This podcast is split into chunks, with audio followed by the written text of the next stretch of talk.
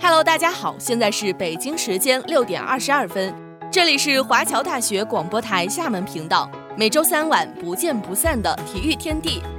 今天的节目，让我们一起来聊聊最近热火的英雄联盟全球总决赛，看看我们的哪个战队更有希望斩获魁首。再说这 NBA 季前赛也进行的如火如荼，精彩赛事让我们一起解读。同时呢，我们的大话体坛将会给大家带来最新消息。听众朋友们也可以关注我们华侨大学广播台的微博、微信公众号，收听我们的节目，与体育天地一起畅聊体坛。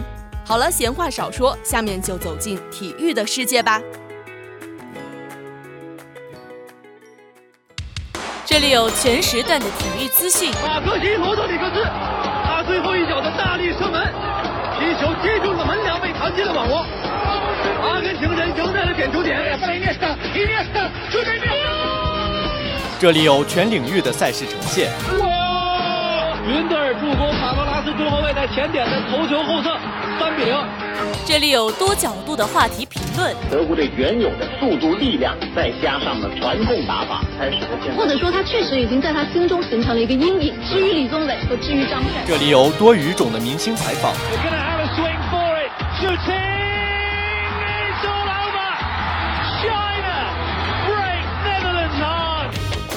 快速、全面、准确，汇聚最流行的全球体育元素。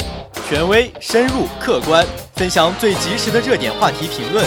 没错，这里是大话体坛。每周三晚，体育天地，坚信体育带给你的力量。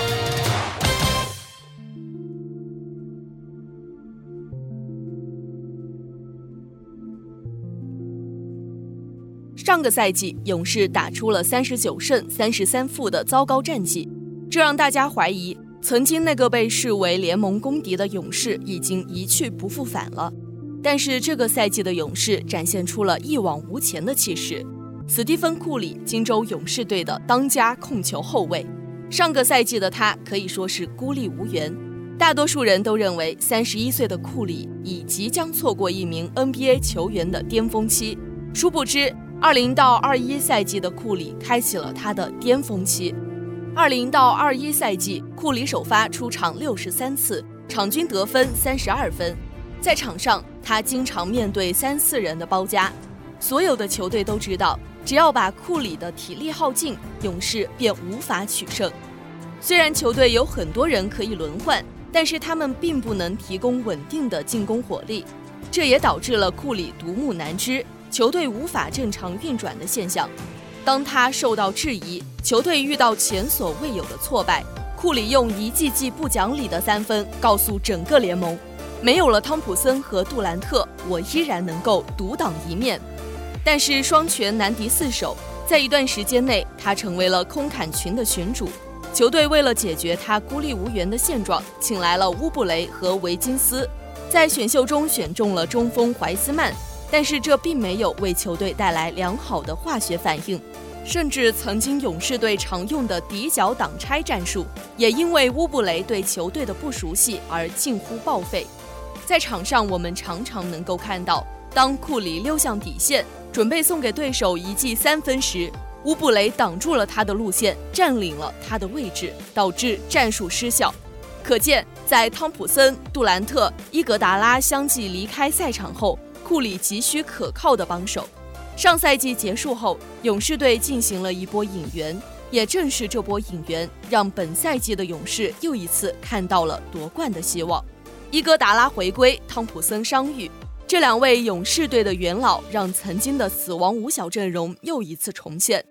虽然到目前看来，维金斯的存在无法代替曾经的死神杜兰特，但是看维金斯每场稳定控分。偶尔爆发得分超过二十，而且还能提供有效的助攻。不可否认，维金斯能够为勇士带来稳定的进攻火力这一事实。现在的勇士在纸面上的阵容并无法与一八到一九赛季的宇宙勇相比，但是就这个赛季的常规赛来看，勇士队的其他球员能够在库里手感低迷时扛起进攻大旗，为库里分担压力，带领球队获得胜利。这足以证明本赛季勇士队板凳席的深度，再加上汤普森的回归，水花兄弟即将再次于赛场上重聚，勇士队在本赛季又一次拥有了夺冠的资格。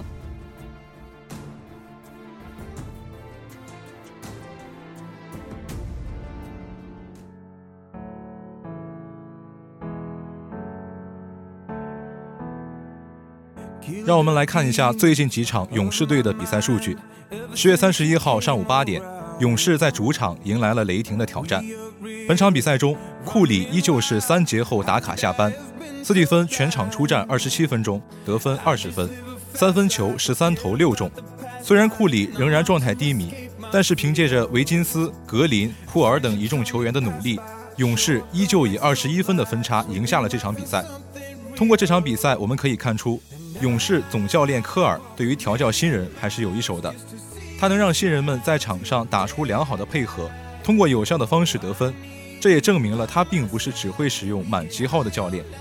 现今的勇士已经建立起了新的进攻方式，在进攻端，格林依旧扮演着弧顶发牌的角色，卢尼可以为库里做出有效的挡拆，为库里的进攻创造良好的出手机会。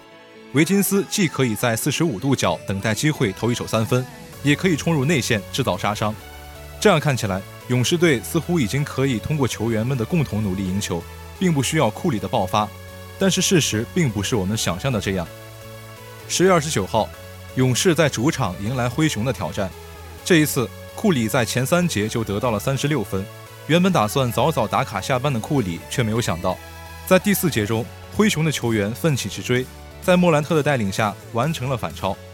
库里被迫再次上场，但是再次上场的他仿佛失去了手感。从第四节直到加时赛，库里的三分球就像失去了准星一样，一球未进。最终，勇士队在加时赛输给了灰熊。由此可见，库里的状态在很大程度上影响着勇士的进攻状态和赢球几率。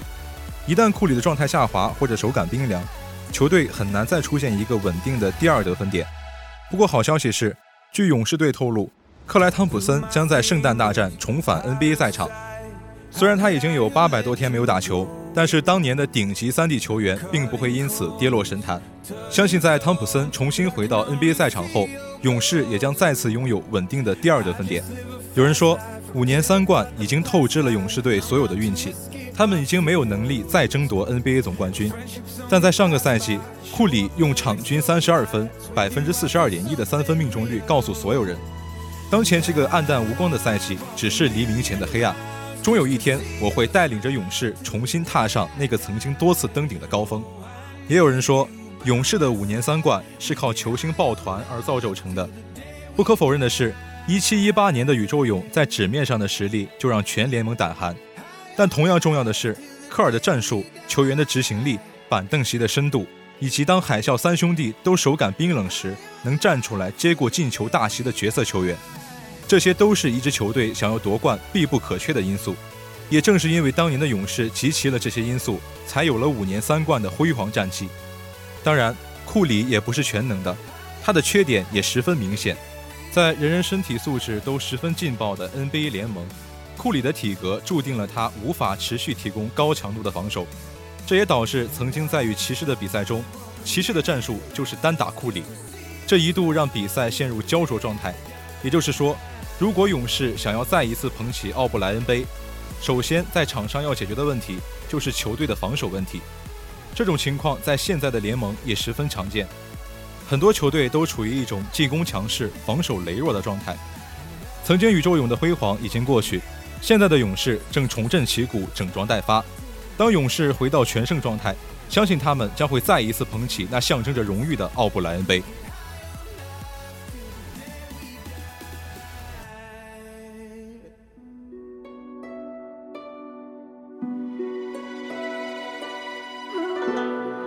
葱桶组合，我们是彼此的桥。二零二一赛季国际滑联花样滑冰大奖赛加拿大站的比赛已经结束了双人滑的激烈争夺。中国队的头号组合隋文静和韩聪延续了奥运测试赛的火热状态，用完美的两套动作征服了所有的裁判。作为本站比赛唯一参赛的一对中国选手，隋文静和韩聪本赛季短节目配乐为《碟中谍二》的主题曲，最终获得了七十八点九四的高分。自由滑重新启用了忧愁和尚的金桥，整套节目感情充沛，感人至深。两人总分高达二百二十四点零五分，其中自由滑一百四十五点一一分的成绩刷新了赛季最佳。短节目七十八点九四分同样高居榜首，以绝对的优势斩获了加拿大站的冠军，为隋文静和韩冲冲击二零二二年北京冬奥会双人滑金牌又增添了重要的筹码。赛后，两人表示对自由滑的发挥比较满意。隋文静说：“整体发挥的不错，后内三周出现了失误。另外，托举和双人联合旋转的定级有些问题，这些都会争取在下一场比赛做得更好。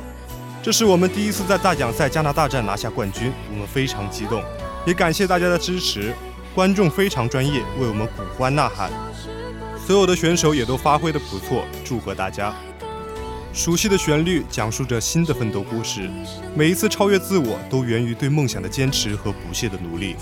隋文静、韩聪都曾遇到过伤病困扰，却从未停下前进的脚步。在赛后的新闻发布会上，隋文静和韩聪介绍了在奥运赛季重新使用《忧愁河上的金桥》这首曲目背后的故事。隋文静称，再次使用《忧愁河上的金桥》这套节目。首先是因为2016到2017赛季总共只参加了两场比赛，整个团队也都非常喜欢这首歌曲。这套节目讲述的是我们俩互相扶持，共同努力。我们俩都动过手术，但也都克服困难重回赛场。整个团队也给了我们很大的帮助。这个故事不仅是我们俩的，也是每一个人的，因为现阶段其实有很多困难。孙文静和韩聪也希望这样的故事能发生在每一个人身上。当遇到困难的时候，大家都能够相互扶持，共度难关。二零一七年我们滑这套节目时，当时是隋文静做了手术，我要等她重新回到冰场上，像一座桥一样给她支撑和力量。今年我们重新选用了这首曲子，因为我在去年也做了一个手术。劳瑞觉得节目不能沿用以前的音乐，要增加一部分。因为这次小隋变成了我的桥梁，支撑着我们，更像是彼此互相支持。韩聪介绍说，这些年他们品尝过在国际赛场夺冠的喜悦，也经历过与冬奥会金牌擦肩而过的遗憾，伤病与困难如影随形，但他们对胜利的渴望从未改变。本次比赛是葱桶组合本赛季封闭集训以来第二次出征国际赛事。之前的北京奥运会测试赛，他们就拿到了冠军。此番二度折桂，他们已经成为北京冬奥会花样滑冰双人滑的夺冠最大热门。作为花样滑冰两届世锦赛冠军，隋文静和韩聪的终极目标就是2022年在自己家门口的冬奥会。2010年温哥华冬奥会，当时的世界第一申雪和赵宏博不负众望。为中国花样滑冰拿到奥运会历史上首枚金牌，庞青和童健逆转摘银。之后的索契冬奥会，中国花样滑冰双人滑走入了低谷。隋文静和韩聪的成长成为队伍的最大希望。北京冬奥会，中国体育代表团的最大最稳的夺金点，或许就是花样滑冰双人滑。隋文静和韩聪有理由、有动力，也应当为队伍拿到冠军。北京冬奥会测试赛上，隋文静和韩聪就展现出了超强的实力和良好的状态。虽然此前一直在进行训练，但来到冬奥会比赛场馆，他们还是迅速进入了奥运节奏。在轻松拿到冠军之后，两人奔赴加拿大，最终再次技压群雄，拿到双人滑冠军，两站比赛全部夺冠。让隋文静和韩聪看到了冬奥会金牌的亮光。剩下的时间，他们需要全力以赴地去征服这条夺金之路。冬奥会四年一届，距离上一次参加冬奥会感觉很久了。我们非常期待，也非常兴奋。现在的目标就是抓住一切机会锻炼自己，把自己的身体和心理调整到最佳状态，并在大奖赛中及时发现问题、解决问题，在每一片冰面、每一场比赛中都展现出最好的自己。隋文静说，两人曾在接受采访表示，由于世界范围疫情影响，中国队参加的国际赛事屈指可数。面对北京冬奥会，他们无形之中也背负了很大的压力。但只要在奥运会之前找回状态，他们的目标就是冠军。有意思的是，两人更是直言已经等不及了。以隋文静和韩聪目前的表现来看，滑行动作质量。艺术表现力、跳跃等环节都已经达到了炉火纯青的境地。唯一需要调整的就是自己的比赛心态。北京冬奥会赛场对于他们而言是机遇的同时也是挑战。如果他们能够迎难而上，突破自我，他们的前途将是无限光明。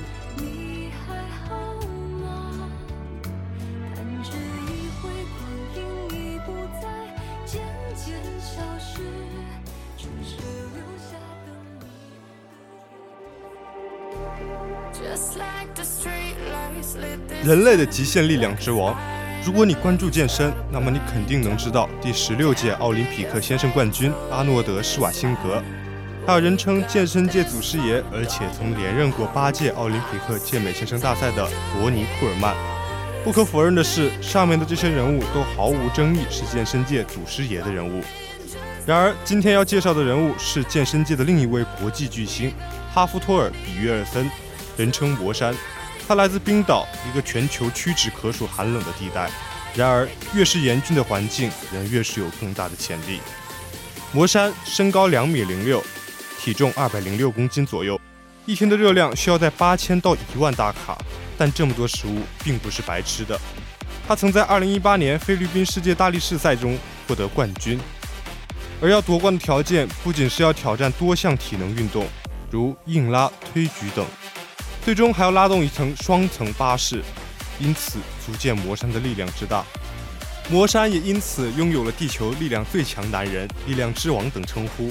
而魔山本人也是个十分高傲的人，他对于这些称号十分得意。对任何想要挑战他的人，他都表示十分的欢迎。他渴望得到对手，他喜欢挑战。而在冰岛有这样一个传说：千年前，冰岛上曾经有一棵参天大树。有个维京人把这棵树扛在身上走了两步，走在第三步的时候，体力不支倒在了地上。而魔山的出现打破了这一个传说。在2015年的最强维京人大赛中，魔山将一棵长十米、重达650公斤的巨木背起，并成功的走了五步。在这可以看出魔山在冰岛的统治力。而在其他的比赛中，其他选手需要双手才能拎抛飞的铁桶，他只需要一只手便能抛飞。并且还比别人双手抛得更高更远，足见他超越常人的力量，而他也因此有了另外一个称呼——雷神。而魔山的夺冠之路也并非一帆风顺。他虽然在冰岛斩获众多荣耀，但放眼全球，拥有大力士潜质的不单单是魔山。美国、英国、立陶宛等地都是盛产大力士的地方，只有战胜他们这些大力怪物，才能在健身大力世界留下名字。而2018年以前的魔山在世界赛上的表现并不顺利，他经过一年又一年的艰苦锻炼，越挫越勇，因此在2018年的菲律宾世界大力赛中，他用33秒完成了370公斤的农夫行走，380公斤的汽车蹲举12次，推举205公斤，拉动2.8吨的双层巴士走了30米。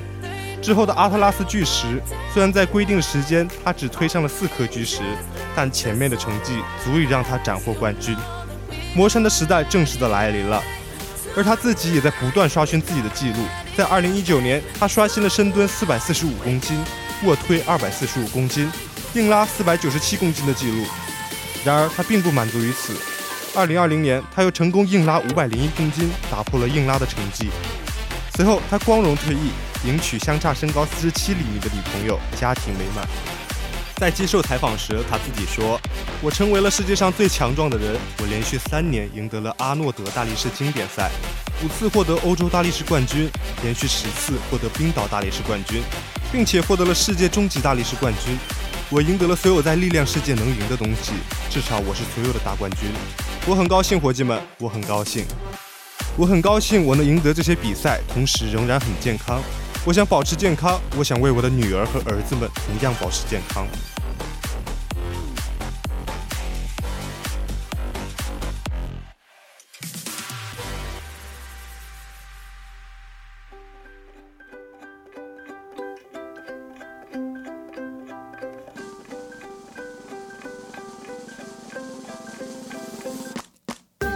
数不清的情节，道不尽的趣事，讲不完的规则，停不完的赛事。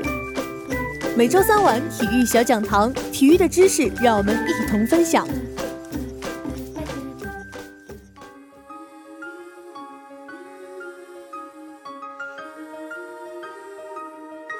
今天的体育小讲堂将给大家介绍乒乓球的正手攻球动作要点。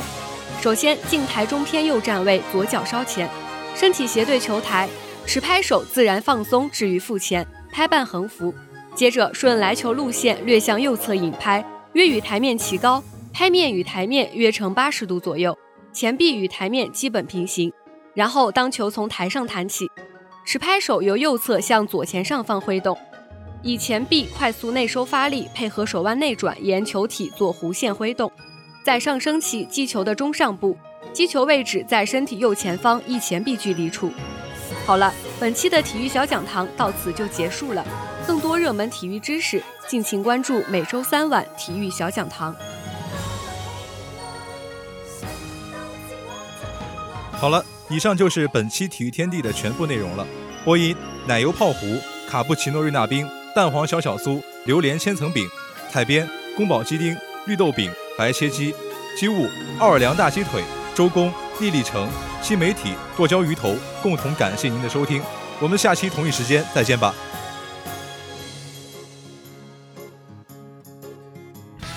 下面是本周的赛事预告：北京时间十月四号星期四，NBA 常规赛继续进行，早上七点三十分，老鹰对阵篮网。期待看到特雷杨在面对杜兰特和哈登的表现。同天，让我们把目光转向 CBA。上午十一点，广东队对阵苏州队，十分期待双方在赛场上的表现。足球方面，北京时间十月六号晚上八点半，曼联对阵曼城，曼市德比，鹿死谁手，敬请期待。